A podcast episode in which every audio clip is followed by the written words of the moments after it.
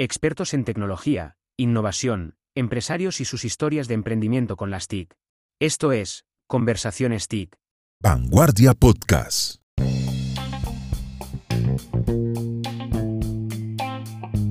Bueno, y continuamos hablando del tema de transformación digital. Ya hemos tenido grandes eh, invitados en estos episodios de Conversaciones TIC.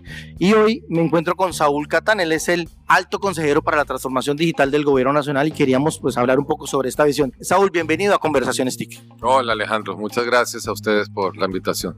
Bueno, Saúl, hablemos un poco sobre cuál es esa visión del Gobierno Nacional en, este, en temas de tecnología, competitividad y transformación digital y ya hablamos de unos aspectos puntuales que tú ya tienes esbozados.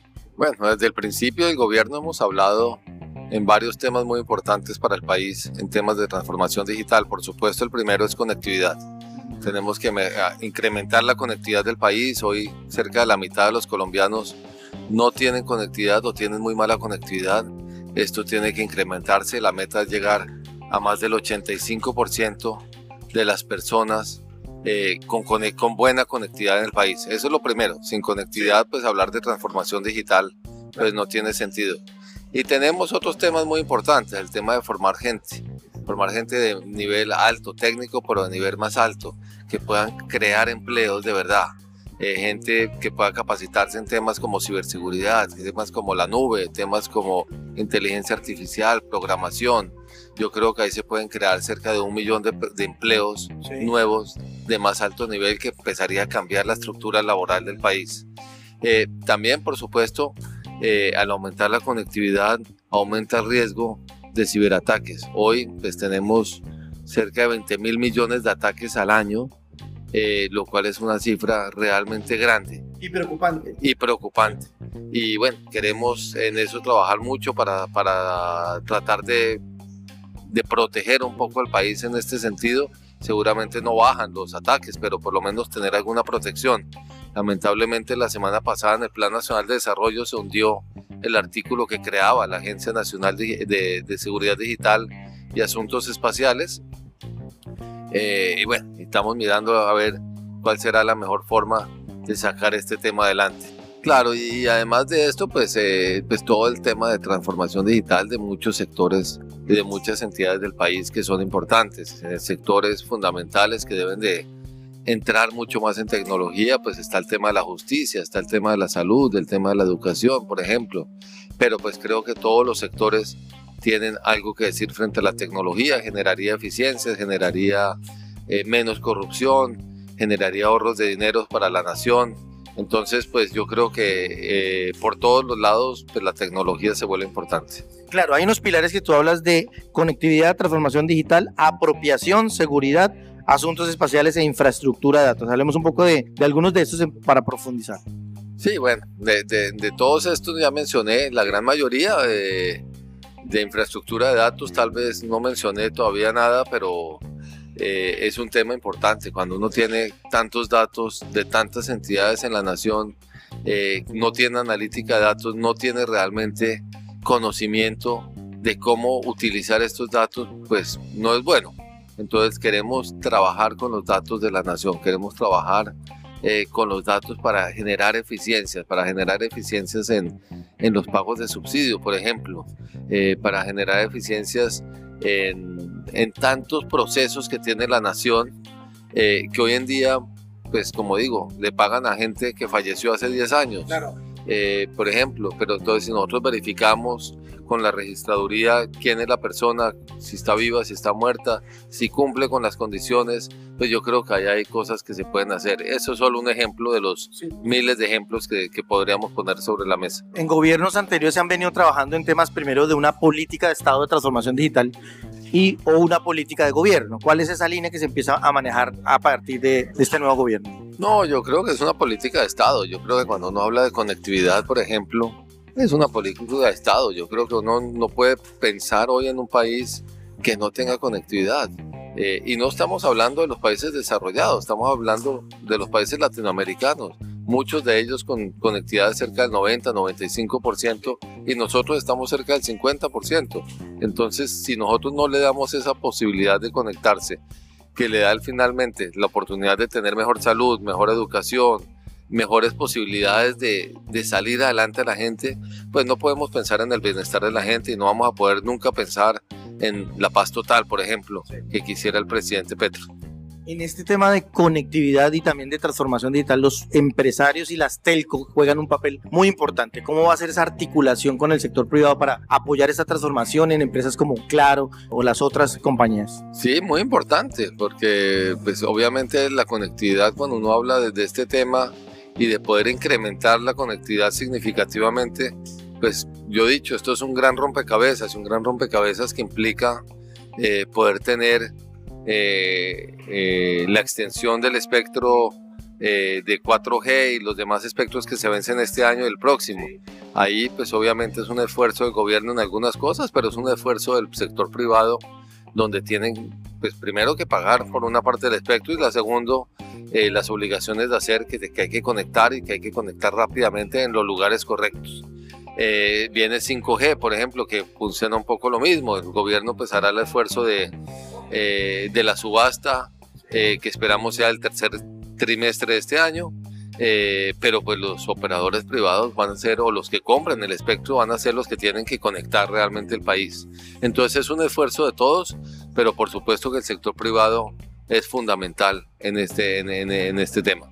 Bueno, ¿y cómo se va a articular en el sector público toda la línea también de transformación digital, lo que hablabas de conexión más con los ciudadanos, hablando por ejemplo de la carpeta ciudadana, toda la línea de, conectar con las otras organizaciones del Estado para ejecutar la transformación digital? Pues ahí estamos trabajando desde presidencia con Mintic en crear esta carpeta ciudadana que tanto hemos hablado, pero como dije, en una, una carpeta que no sea solo trámites, bueno, si hay trámites maravilloso, pero que realmente los ciudadanos puedan tener eh, en una sola aplicación la posibilidad de hacer trámites, por la posibilidad de que le paguen su pensión, que le paguen su subsidio, eh, que puedan hacer diferentes eh, trámites de, valor agregado, seguros, y yo creo que eso sería una carpeta exitosa y que le haría un beneficio enorme a las personas. Y yo creo que hacia allá estamos apuntando.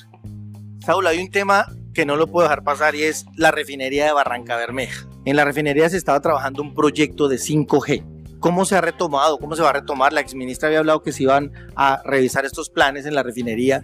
¿Cuál es ese plan que se tiene puntualmente y la importancia que tiene la refinería para Santander? Bueno, la refinería de Barranca es muy importante para Ecopetrol desde sus inicios, por supuesto. Allá ya tenemos algunos pilotos de 5G, estos se van a retomar, se están revisando. Por supuesto que la conectividad del 5G se vuelve muy importante para una empresa como Ecopetrol, para muchas otras empresas, eh, para poder traer realmente la calidad de conectividad para muchos de sus procesos. Entonces esto es muy importante y en cuanto a la, en cuanto a la refinería, pues la refinería pues, sigue siendo muy importante, seguirá siendo muy importante y jugará un papel muy importante, no solo refinando como viene haciendo, sino en la gran transformación de transición energética que quiere Ecopetrol. Claro, continuarán esos eh, pilotos con Claro, como lo habíamos hablado con Carlos Centeno en un episodio también anterior aquí en Conversaciones TIC sobre el, piloto de 5G en Barranca. Bueno, Claro hoy es el proveedor de, de conectividad de Ecopetrol entonces, en este momento sí, claro, es el que, el que está haciendo muchos de estos temas de conectividad. Eh, hacia el futuro, pues no sé, veremos a ver qué pasa. Bueno, y en, la, en, en toda la línea de transformación energética, ¿cómo se visualiza el papel también de la refinería, por supuesto, y de la región? O sea, hablando de beneficios tanto de la refinería como para Santander. Bueno, Santander eh, es, pues, siempre ha sido muy importante para Ecopetrol, pues allá nació Ecopetrol. Hace 100 años. Hace 100 años. Eh, los santanderianos han expresado su preocupación eh, por, por no tener a veces un presidente santanderiano en la empresa, lo cual a veces se sale de las manos, o que le quiten pues, los diferentes eh, los diferentes activos que tiene la región. Regalías. Eh, o, regalías, pero cuando digo activos es, por ejemplo, la refinería, la refinería, por ejemplo. Que uno dice, que dice, oiga, ¿y por qué entonces no modernizan la, la refinería y por qué ahora tenemos una, una, una refinería más nueva en Cartagena? pues eh, para sorpresa de muchos, pues la refinería de, Barranca, a pesar de muchísimos años que lleva operando, el año pasado fue catalogada como una de las mejores refinerías del mundo. Entonces, pues eso es muy importante. Eh, y no queremos invertir la cantidad de dineros eh, necesaria para volverla igual de moderna que o nueva como la de Cartagena, porque es que el negocio está cambiando, el mundo está cambiando. Entonces, ¿para qué la, la, convertimos en, en, una refinadora de, de, gasolina tradicional cuando podemos empezar a mirar otros planes?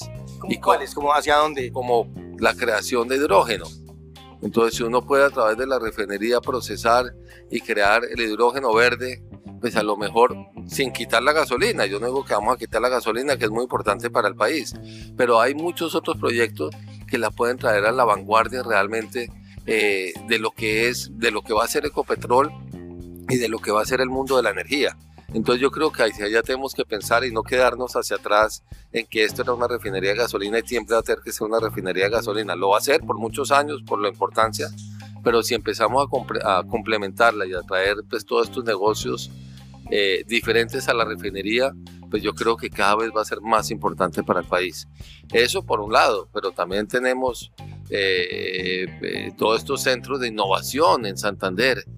que son muy importantes. Y se innova y se impulsa que lo maneja Está Innova, está Impulsa, sí, pues Impulsa es del gobierno, pero está Innova, la, red Econova, y, y, está el centro de, de, de petróleos, que es en, Santander, que ha sido el gran centro de innovación, digamos, de, de, la compañía, ahí va a seguir. No lo vamos a mover, va a seguir siendo de Santander. Han salido chismes desde hace años de que... Sí, eso, eso ya lo hablamos de que lo iban a quitar. Claro, que se va, que se va a ir para Medellín, que se va, no, eso es mentira, eso sigue en Santander y esto pues es muy importante y creo que han hecho una gran labor y creo que cada vez hacen una labor más innovadora, más importante. Entonces yo creo que, que no, Santander seguirá siendo importantísimo para el país y para Ecopetrol, por supuesto. Y esas iniciativas las va a impulsar desde la Junta Directiva de Ecopetrol, ahora que hay nuevo presidente y todo lo que se está pensando de reenfocar la compañía. Sí, pues todas estas iniciativas vienen de antes y están apoyadas y están respaldadas por la Junta Directiva. Esto no va a cambiar y todo este soporte y apoyo eh, a, a todo lo que tenemos en Santander y finalmente, Saúl, ¿cómo ha sido la articulación con el Ministerio de las TIC para ejecutar toda esta línea? Porque el eje central es el Ministerio de las TIC y toda, toda la línea con la transformación digital desde el alto consejería, de la alta consejería para la transformación digital. Pues desde que llegó el ministro Mauricio Liscano, pues hemos hablado ya varias veces. Eh, yo creo que él está muy en línea con todos estos temas que hemos hablado desde el principio del gobierno. Yo creo que necesitamos pues empezar a, presionar la ejecución de, todos estos temas eh, y yo sí confío en que se va a lograr y que se van a sacar adelante eh, ojalá todos estos temas, pero por lo menos muchos de ellos. Pues Saúl Catán, alto consejero para la transformación digital del gobierno, muchísimas gracias por estar aquí en Podcast Conversaciones TIC de Vanguardia. A ustedes, Alejandro, muchas gracias. Expertos en tecnología, innovación, empresarios y sus historias de emprendimiento con las TIC. Esto es, Conversaciones TIC.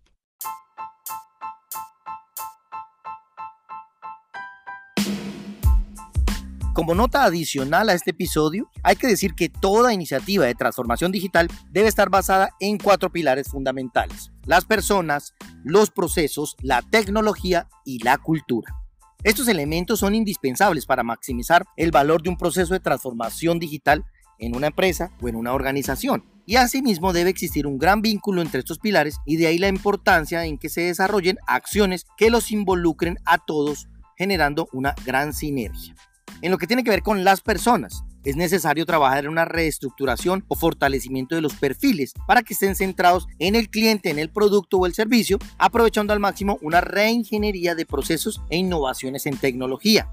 Dos, los procesos. Se deben eliminar las redundancias con el fin de crear mayores procesos y más fuertes con toda la línea de reingeniería. Tres, la tecnología hay que usar todas las herramientas disponibles. Hoy, hoy en día, hablando de inteligencia artificial, los famosos chatbots y todas estas soluciones de automatización que se vinculan también con servicios de software para todo el proceso de atención al cliente. Y finalmente, la cultura. Es importante romper con los mitos para facilitar la colaboración y el aprendizaje continuo, siempre teniendo en el centro al producto o al servicio. Gracias por llegar hasta acá. Gracias por tomarte el tiempo de escuchar el episodio de hoy. Seguro a alguien le puede interesar estos temas de transformación digital y específicamente las acciones que se tienen para el futuro inmediato del país. No olvides entrar al perfil de Spotify y calificarnos con 5 estrellitas. Eso nos va a ayudar a llegar a más personas como tú. Recuerda que tú puedes escucharlo donde quieras y cuando quieras, porque nosotros estamos hablando donde todo el mundo escucha. Yo soy Alejandro Guzmán, periodista y subgerente de innovación de vanguardia, y esto es Conversación Stick. Nos vemos en el próximo episodio. Chao, chao. Expertos en tecnología, innovación, empresarios y sus historias de emprendimiento con las TIC. Esto es Conversación Stick.